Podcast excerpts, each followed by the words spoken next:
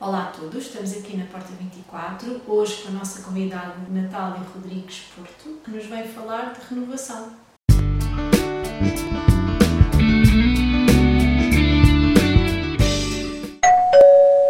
Em primeiro lugar, agradeço o convite. O meu nome é Natália Rodrigues e eu, mais ou menos há 36 anos, que optei por um estilo uh, alimentar uh, denominado por macrobiótica. Na altura, o objetivo era corrigir algumas questões de saúde. Mas posteriormente apercebi-me de que hum, a visão da macrobiótica era muito mais abrangente do que aquilo que remetia apenas à, à confecção dos alimentos e hum, dos objetivos que através disso uh, se procurava no, no, quadro da saúde. Uh, e abracei a macrobiótica como um caminho, não propriamente como uma dieta alimentar. E tudo isso foi dando frutos. Uh, a partilha ao longo destes 36 anos com com outros formadores, com terapeutas que utilizavam isto como um meio uh, para auxiliar as pessoas uh, na recuperação da sua saúde, levou-me também a perceber uh, o estilo de vida que se estende além daquilo que é a alimentação, porque uma pessoa ser saudável não é só não ter sintomas no corpo, é também sentir-se bem harmonizada com a sua vida no seu todo. E, e a macrobiótica para mim é isso, é um caminho de vida. Claro, depois quando temos experiência, ela começa-se a dilatar de forma que já ultrapassa a nossa dimensão e, e, merece ser partilhada para darmos de volta aos outros aquilo que também nos foi dado a nós. E foi isso que aconteceu. Uh, fui convidada para dar formação, uh, inicialmente muito do, do ponto de vista prático, portanto na elaboração das refeições e na explicação da importância do alimento. Entretanto, isso estendeu-se uh, para formações que podem ser apenas teóricas e que muitas vezes abordam temas onde as razões pelas quais se cozinham determinados alimentos são mais o foco, até que mais ou menos há uns 15 anos atrás comecei também a ser procurada como facilitadora de, de uma orientação alimentar. Portanto, pessoas que pretendem mudar o seu estilo alimentar e que precisam de um, balizamento nisso, precisam de ideias, precisam de acompanhamento. Uh, e pronto, a minha vida desenvolve-se entre essas atividades. Devido ao confinamento, agora muito mais online, um, eu uh, coopero e, e com a Casa-Mãe da Macrobiótica, que é o Instituto Macrobiótica de Portugal, e isso uh, já desde sempre, primeiro como aluna e depois como formadora, depois foi lá que foi feito o primeiro convite, e foram, foi essa casa que me deu depois, um, digamos que o voo possibilitou o voo para tudo o resto.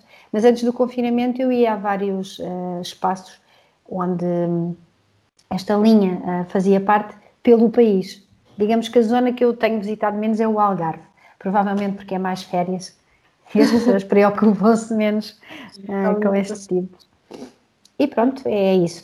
Dentro dessa dinâmica também escrevi alguns livros que versam sobre o tema e, e pronto, Natália, o que é que é para ti renovação?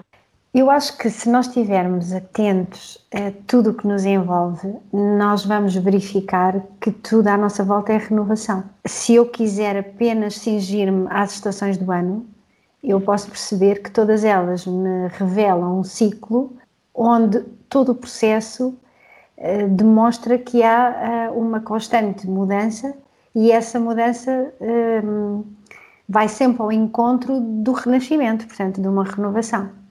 Quando nós colocamos uma semente na terra, é como se estivéssemos a enterrar a vida.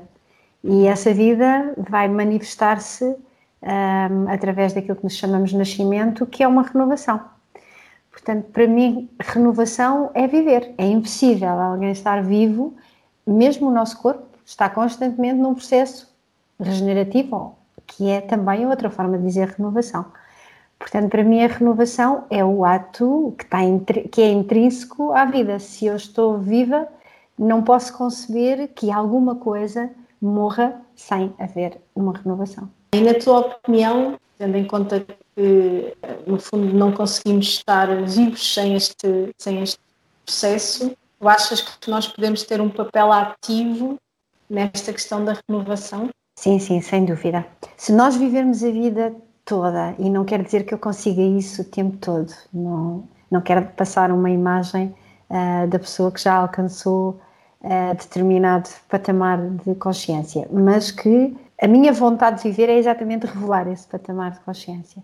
Portanto, é esse o meu uh, anseio. Se nós vivermos a vida toda em, em, de forma contemplativa e com capacidade de observação, se nós estivermos a olhar as coisas em estado de observação, nós vamos conseguir perceber que tudo tem uma razão, tudo é simbólico, tudo é demonstrativo de outra coisa que não é exatamente aquela que eu estou a olhar, mas eu preciso contemplá-la mais profundamente para conseguir encontrar essa outra coisa. Se, não, se eu não fizer isso, eu não vou perceber que aquilo que está a acontecer tem um propósito maior.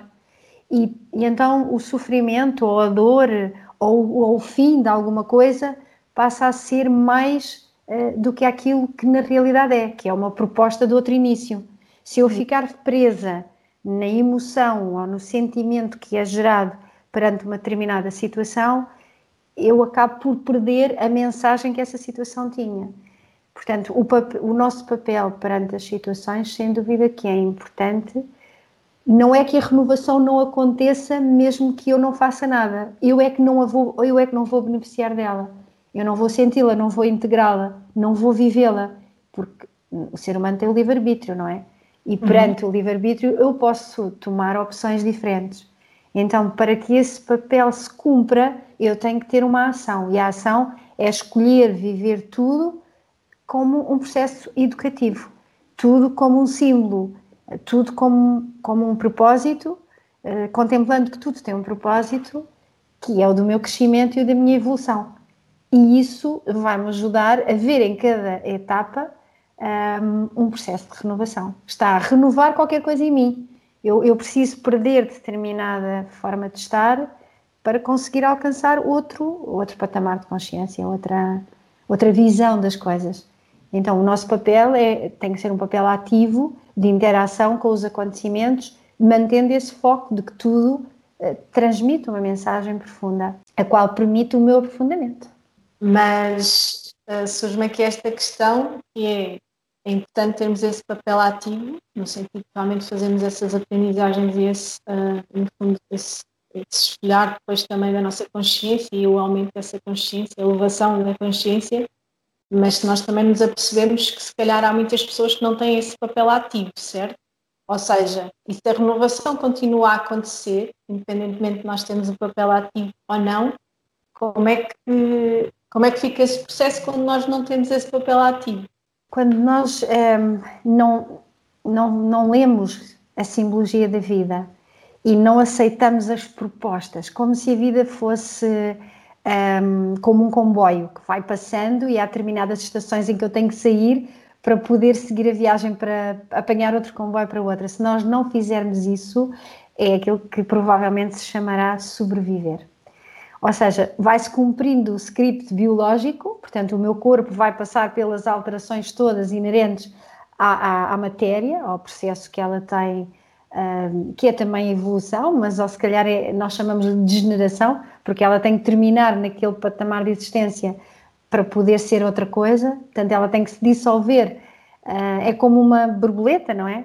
Uh, a lagarta faz o casulo e esse casulo é é importantíssimo até um determinado ponto, quando ela sabe voar. Portanto, se a pessoa não conseguir ter esse papel ativo, um, a vida, em vez de ser em espiral, vai ser em círculo. Vai haver uma repetição constante, sempre. Porque, como eu não aprendo aquela mensagem, ela vai se repetir de outra maneira. E eu, eu penso que a situação é nova, mas nunca é, porque o que vai tornar a situação nova é a minha nova visão de ver a situação externa aparentemente pode ser diferente, mas enquanto eu não aprender a mensagem, a minha vida vai ser um, provavelmente um, um ciclo vicioso, uh, onde, onde a espera, a ânsia da vida para que eu aprenda alguma coisa se vai continuar a manifestar até ao momento em que eu der o salto e subir mais, subir um patamar. Mas, mas oh Maria, eu, eu hoje, se, se me é permitido dar aqui um exemplo, não sei que sim. Há situações que não são de veras fáceis de conseguir uh, entranhar para, e ter esta visão.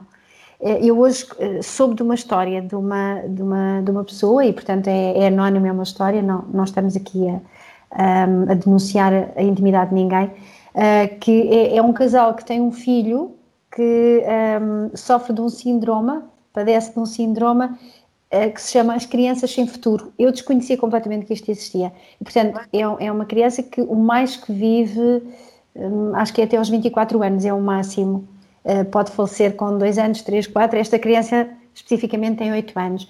Imagina, imagina o que é ter os pais receberem a notícia que têm um filho uh, que não se sabe o tempo de vida que tem, que na realidade nós nunca sabemos o tempo de vida, mas ali sabe-se que não vai ser mais do que aquilo. E uh, os pais têm que assistir à regressão, portanto a criança começa a regredir, começa a deixar de saber falar, a deixar de compreender, a deixar de comer, e eles assistem a tudo isto. É preciso ter um, uma grande fé de que a vida tem um propósito qualquer para nos ensinar com, com este tipo de sofrimento, porque senão é só sofrimento, não gera nada. Só sofrimento não gera nada. Aliás, gera, gera a morte. E gera uma morte onde não se aprendeu a razão pela qual se estava vivo. Mas há, há, falar é fácil, porque há situações de veras, de veras difíceis. Uma grande provação, sem dúvida. Sem dúvida nenhuma. E eu acho que, que, que isto é uma experiência onde só uh, o amor incondicional e o querer que a vida é eterna pode efetivamente levar alguém a desempenhar este papel de pai e mãe, transmitindo ao máximo mais o amor do que o sofrimento e se calhar apreciar o filho de uma maneira diferente.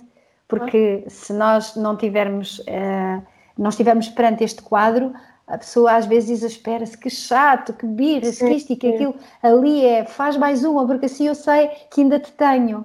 Isto deve dar seguramente uh, que um mestrado que nenhum, nenhum curso nos pode uh, trazer a competência uh, do ser humano. Isto aqui vai desenvolver seguramente uma compaixão, virtudes no ser humano que, que nenhuma uma formação técnica uh, poderá capacitar-nos, seguramente. Eu fiquei, para mim, estas pessoas uh, já precisavam de, receber um prémio qualquer. Um desafio desses à frente é, é mesmo. É, mesmo. preciso muita, muita coragem e acho que vai, vai realmente para além daquilo que é a matéria e tem que se ir mesmo para a questão da fé, porque não, acho que haja, não acho que haja nada neste plano que consiga suportar uh, uma aprovação dessa. Mesmo. Porque não vai haver respostas não vai haver materiais, respostas. não vai, não vai. A ciência, pelos vistos, não estará sequer preparada para uma, para uma coisa dessa. É? Exatamente. Tem que ser para além daquilo que é, que é visível, sem dúvida. E, e a pergunta de porquê a mim, não é? Constantemente, porquê a mim? Uh, e eu tenho que conseguir amar mais do que ter medo da perda. Eu tenho, sim. não é? Eu tenho que conseguir cada minuto é eterno e eu acho que isto, sem dúvida, é. Só grandes almas podem ter esta provação. Oh, Maria, eu soube isto há questão de duas horas atrás. Eu nem sequer tinha nunca tido contacto com nada parecido uh, e fiquei é, é num estado de compaixão e, e, uh, e, quase que fiquei esta relação com este com este casal é, é impossível a pessoa não se envolver é e, e, não haver aqui uma um sentimento de amor logo que envolve, que envolve esta história e de gratidão a, este, a estas pessoas por terem esta capacidade. E, e, eles fazem muitas coisas com, com o filho e brincam, e o que eles fazem mesmo é cada dia ver aquele, aquele dia, eles querem ficar com a memória de tudo o que está a acontecer entre eles. E eles estão a ver isto desta maneira. Aliás, uh, isto é uma coisa, não é? É como. Ainda o... estão a conseguir ter essa, essa visão. Estão, estão. Eles estão a conseguir, mas depois nunca se sabe, porque eles ainda estão no ponto, a criança tem 8 anos e, e, eles ainda estão no ponto de ela, ela tem um desenvolvimento cognitivo como se tivesse 4, mas neste momento está no processo, evoluiu tudo, tudo o que poderia evoluir e está no processo de regressão. Portanto, hum. a, a, fase, digamos que é ainda mais impactante, Vai está a começar agora. Exato.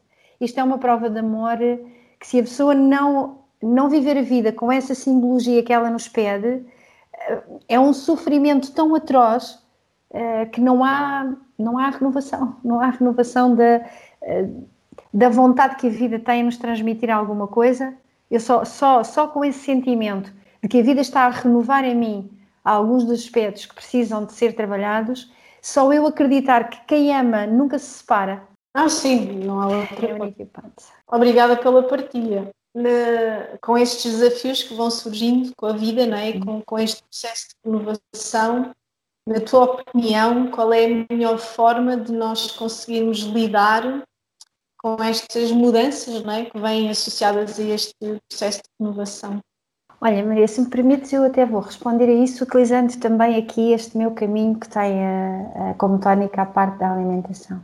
Muitas pessoas procuram a alimentação para melhorar os sintomas uh, físicos e isso é de veras importante porque qualquer mal-estar acaba por nos tirar o discernimento, não é? E a vontade de realizar as nossas tarefas, quer, quer elas sejam mais eruditas ou mais ou mais práticas, não é? Mas o objetivo, o objetivo da vida será sempre esse processo evolutivo. Então, a responsabilidade de eu conseguir que o meu corpo funcione bem uh, deveria ter como objeto, como objetivo cimeiro e deveria ter, digo eu, na minha opinião, um, ehm, essa, essa vontade sempre de evoluir. Para eu conseguir ter discernimento, para eu conseguir uh, observar a vida e observar toda a sua simbologia e ler por detrás das uh, ler por detrás destas mensagens que ela nos transmite, eu tenho que ter uh, uma clareza de pensamento, tenho que ter uma certa lucidez e ajuda a essa lucidez quando o corpo funciona bem. Uma pessoa quando está doente, quando está com dores, tem muito menos paciência, muito menos disponibilidade para, para se aperceber de determinadas coisas. Ela está focada naquilo que está a sentir, que é maior do que tudo o resto. Então, a forma de nós conseguirmos uh, ultrapassar essa dificuldade é procurarmos ao máximo que, a, que a, responsabilidade pela nossa saúde nunca seja esquecida, mas que ela tenha um objetivo maior do que apenas eu sentir-me bem para fazer o que quero. É eu sentir uh, que eu faço parte de um plano maior. Portanto, se eu não estiver tão focada em mim, se eu não estiver tão focada na minha vida e nas minhas questões domésticas e nos meus objetivos pessoais, se eu ver a minha vida como uh, uma, uma proposta do universo para fazer uh, com que o todo funcione melhor, se eu ver a minha vida como uma partilha, eu trago um dom, uma coisa que é única, mas que não é minha, que é a vida que me utilizou para que isso se expressasse e que isso tem um objetivo de ajudar a que o todo melhor.